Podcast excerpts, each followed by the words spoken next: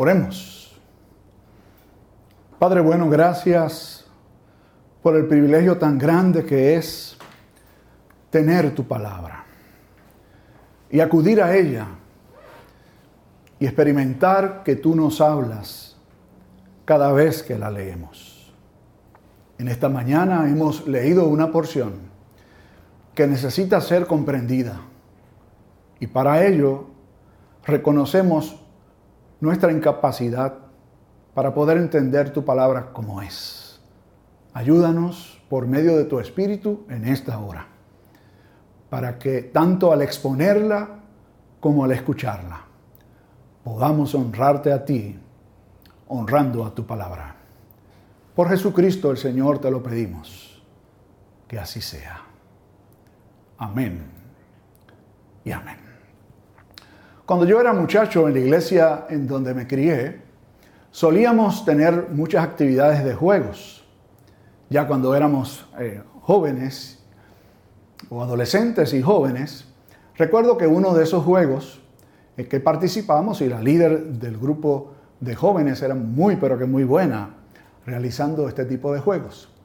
Este juego se llamaba calabaza. Consistía en agrupar a varones en un lado y chicas en el otro. Debía haber igual cantidad de varones y de chicas, frente a frente con un pasillo entre los dos grupos que estaban alineados. La líder le diría en el oído a una de las muchachas el nombre de alguno de los chicos que estaban en la fila de enfrente, es decir, en el lado de los varones. Es decir, cada niña o cada joven tenía, porque le habían dicho en el oído, el nombre de uno de los muchachos. Y el juego consistía en que, en orden, cada uno de los chicos iba delante de las muchachas a tratar de adivinar cuál de ellas era su pareja. Así que se paraba frente a la que él entendía que podía ser la que le habían asignado su nombre.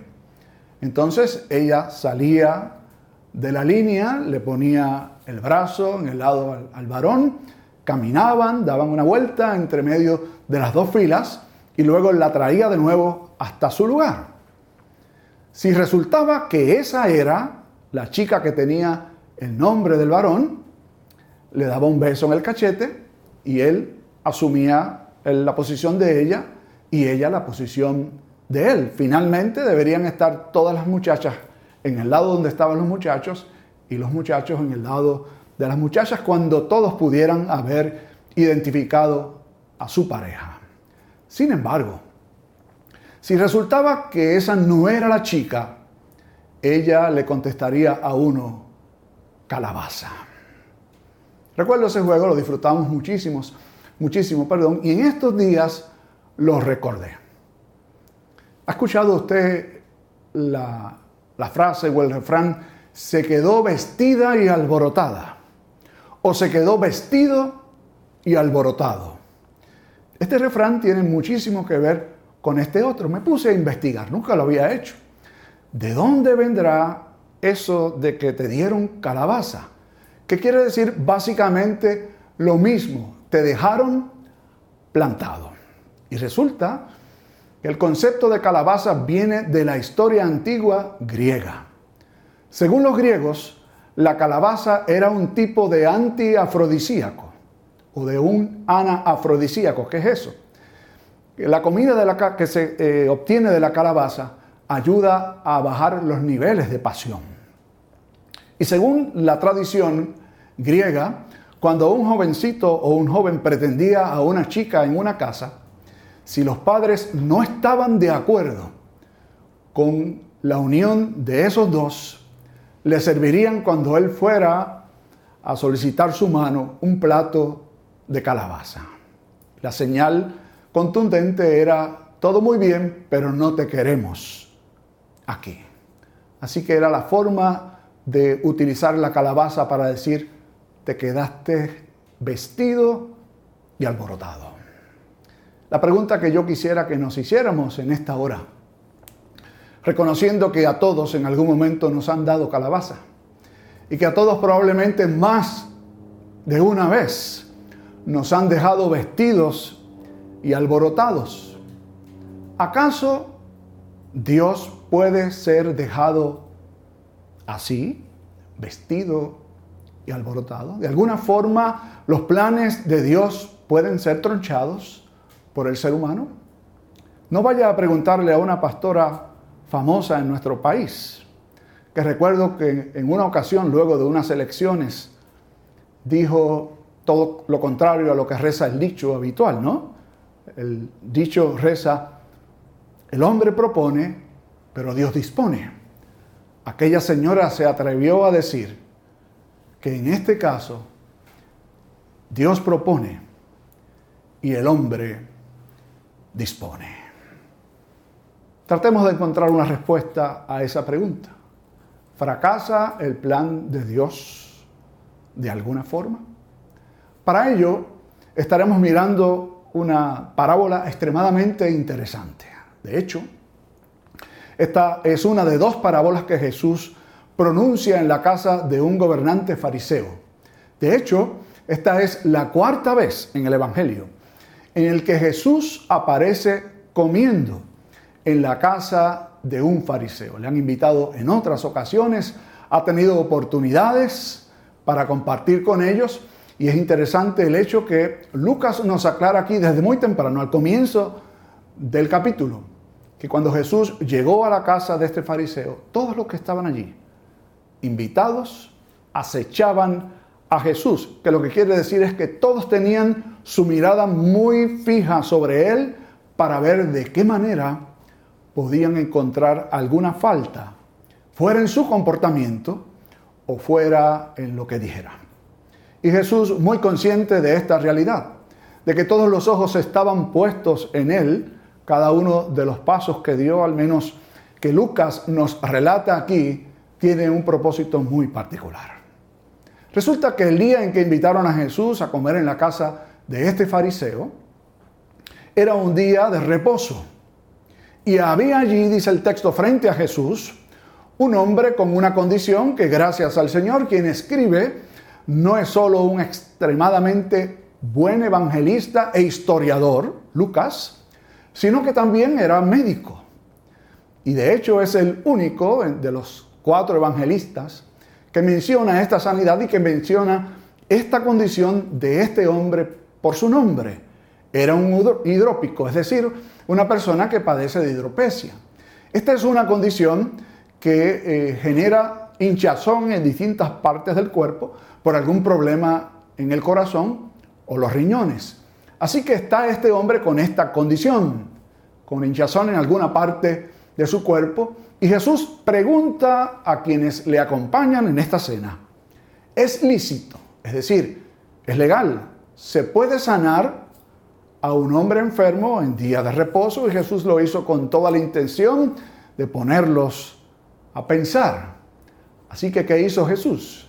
llamó al hombre, lo sanó, lo despidió y luego le dijo a los que estaban allí alrededor de la mesa con él, ¿quién de ustedes tiene un buey o un asno y tiene necesidad de sacarlo de algún hoyo en día de reposo?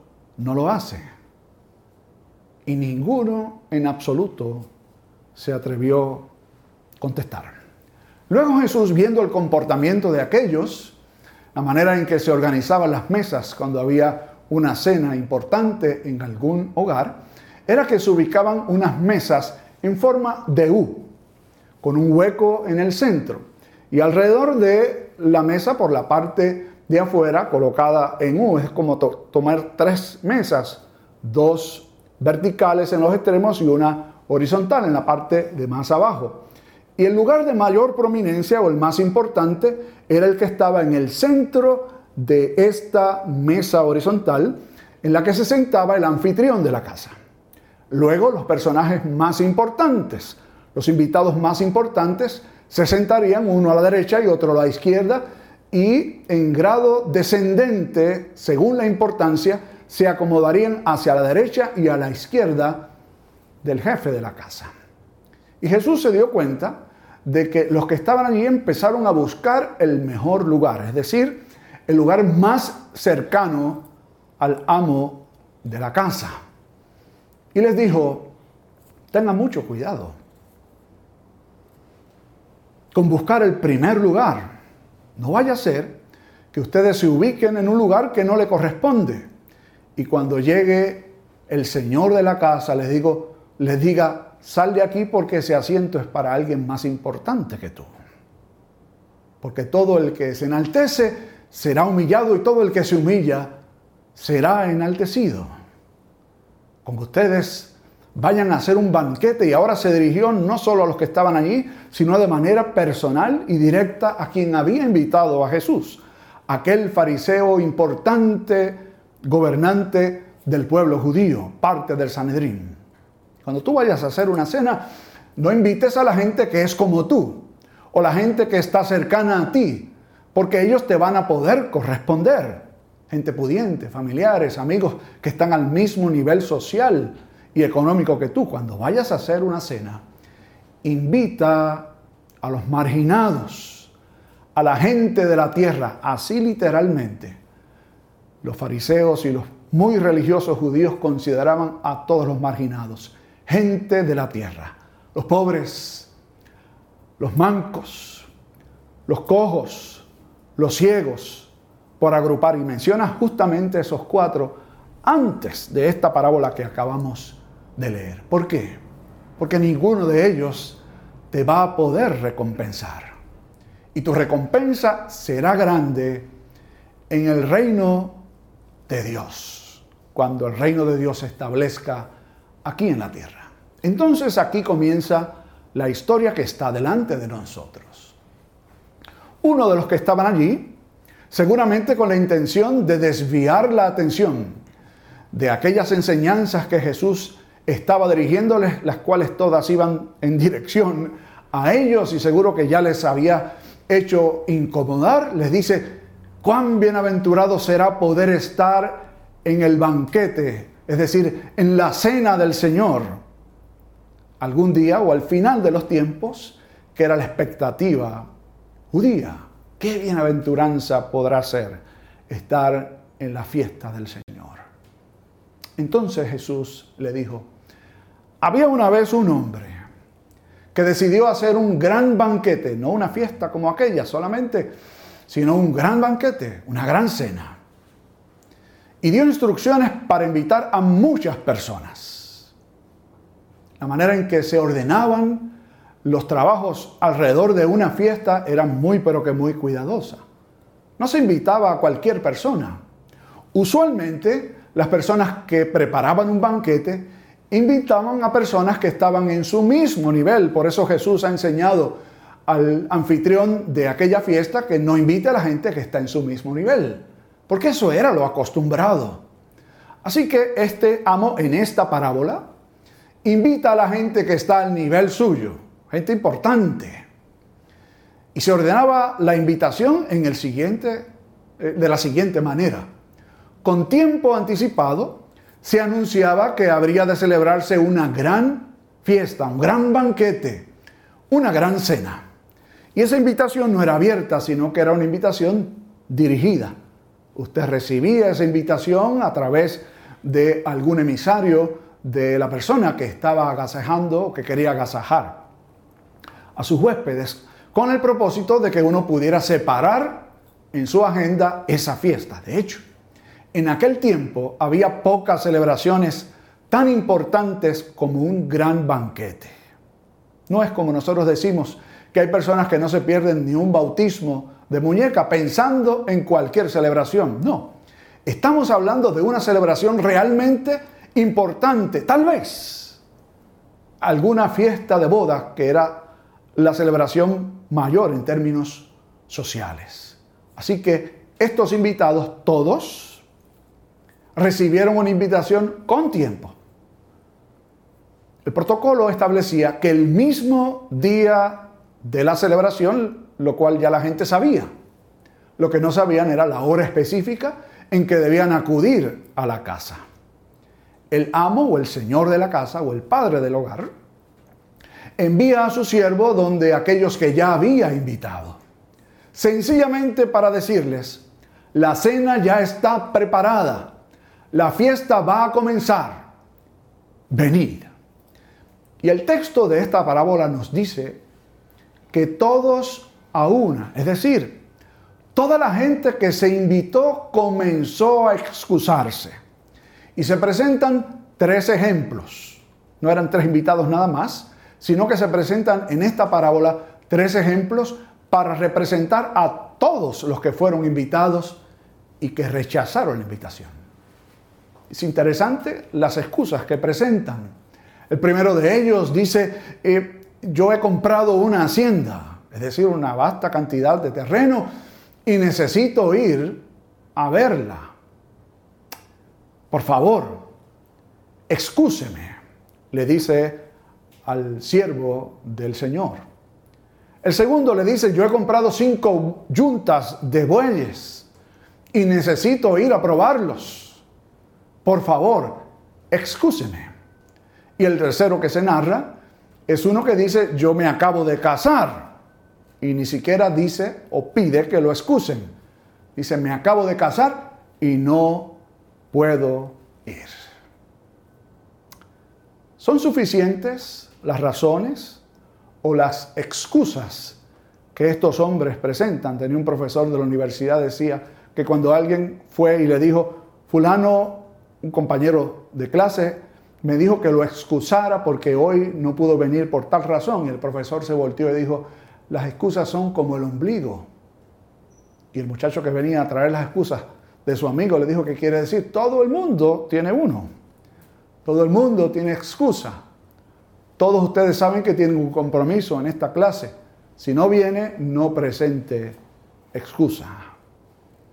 ¿Eran razonables las excusas de estos hombres? Desde luego que ninguna de ellas. Ya sabían con tiempo suficiente que ese era el día del gran banquete. Por lo tanto, la hacienda se podía inspeccionar antes o después. Las yuntas de bueyes de igual forma se podrían probar antes o después del gran día. ¿Y qué tal el que se había casado? Había una ley que establecía que todo hombre casado estaría excusado un año de participar en la guerra, nada más.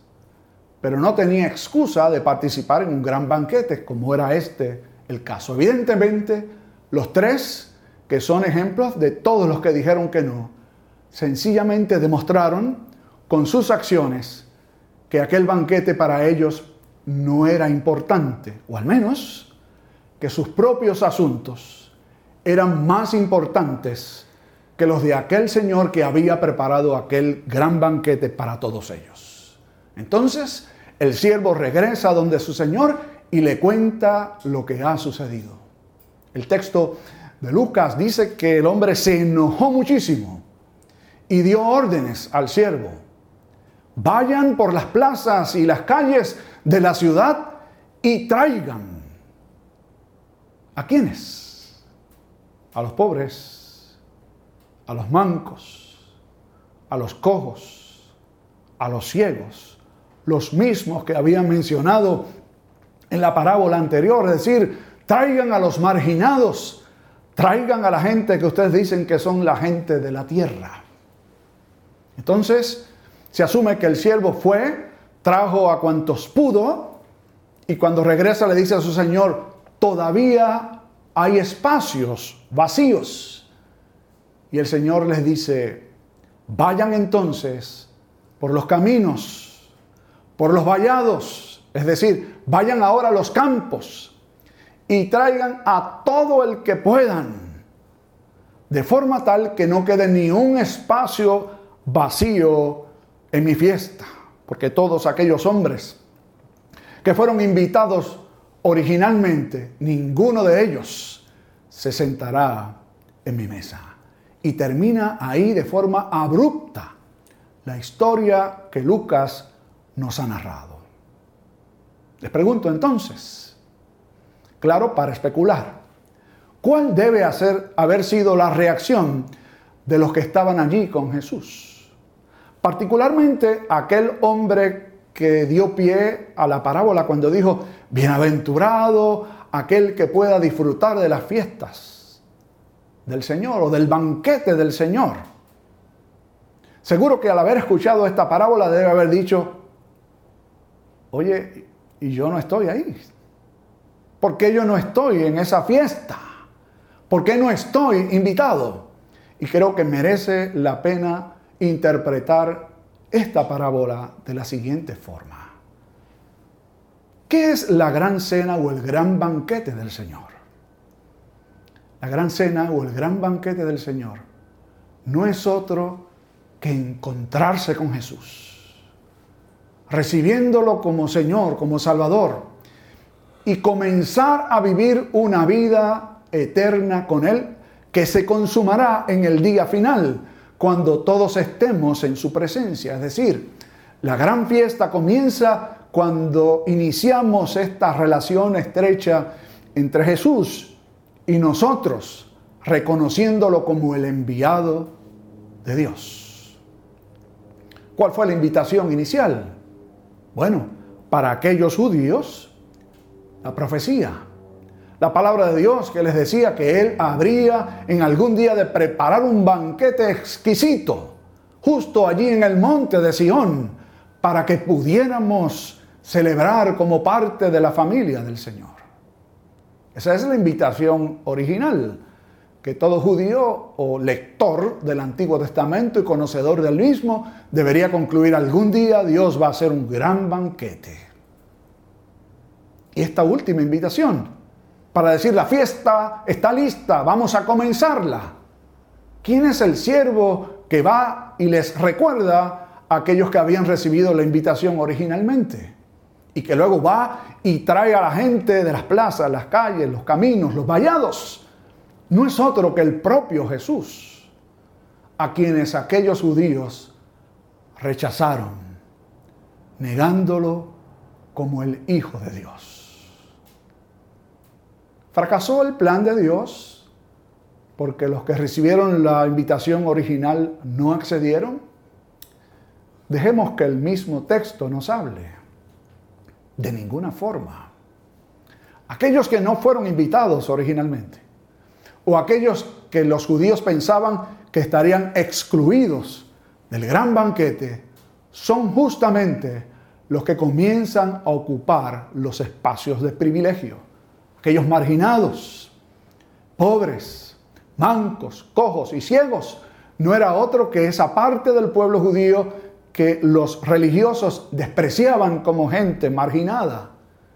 Y los de los caminos y los vallados no son otros que los extranjeros, los gentiles, entre los cuales nos podemos contar usted y un servidor. Que no estaba en el plan de Dios.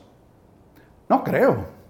Desde el Antiguo Testamento se viene anunciando que Dios hará un banquete para las naciones, no solo para el pueblo de Dios. Lo que sí sucede es que los que creen que están dentro, resulta que no lo están. Los que esperan algún día tener parte en esta gran celebración, no podrán gustar de su cena, como dijo el Señor en esta parábola. Mientras estudiaba el texto, recordé una experiencia que me parece que es muy propio traer al concluir. Quizás usted haya escuchado de un personaje llamado Mefiboset. ¿Quién era Mefiboset?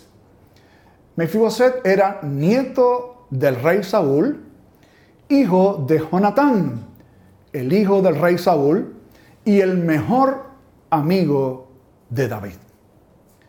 Cuando Saúl, el abuelo de Mefiboset, y Jonatán, su padre, murieron, Mefiboset apenas tenía cinco años. La nodriza que estaba con él procuraba huir para salvar, salvarle la vida. El chico se cae y queda con una condición parapléjico, es decir, no podía mover sus extremidades inferiores, desde los cinco años, con esta condición.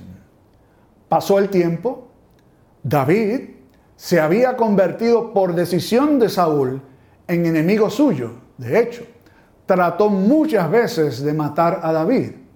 David tuvo la oportunidad de hacerlo con él, pero siempre respetó la vida de lo que él consideraba el ungido de Dios. Cuando ya Saúl, su anterior enemigo, había muerto y su íntimo amigo, el hijo de Saúl, Jonatán, el padre de Mefiboset, tampoco estaba.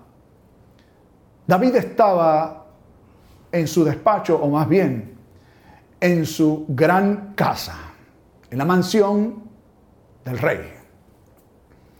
Y pregunta a sus criados, ¿habrá algún descendiente de Saúl? Y la gente podía entender más atrás, algún descendiente de mi enemigo. ¿Habrá quedado alguno con vida? Y uno de los siervos dijo, sí, Mefiboset, el nieto de Saúl, el hijo de Jonatán, está con vida. Y David dijo, tráiganlo acá. Y le dijo a Mefiboset, toda la herencia de tu abuelo y tu padre ahora es tuya. Y este hombre va a ser tu siervo. Y él, sus hijos y sus siervos van a trabajar las tierras para que a ti no te falte absolutamente nada el resto de sus días. ¿Para quién?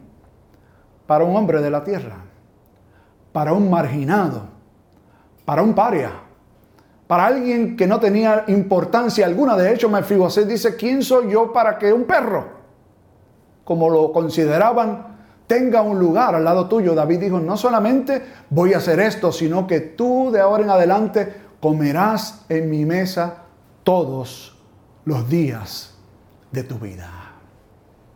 ¿Y qué tal si usted y yo nos considerásemos Mefiboset?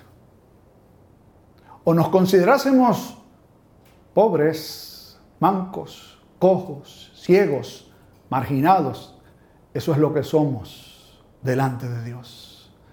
Y Él en su gracia infinita nos ha permitido disfrutar con Él del banquete de lo que es ser parte de su pueblo. Quiera Dios que tú aprecies ese honor tan alto y que vivas agradecido el resto de tus días. Oremos. Padre amante, ayúdanos a apreciar que en tu plan perfecto separaste un lugar para nosotros, para que por la fe en Jesús nos vinculáramos contigo eternamente y viviéramos el banquete, la gran fiesta, que es vivir en estrecha relación contigo por medio de Jesucristo. En su nombre oramos. Amén y amén.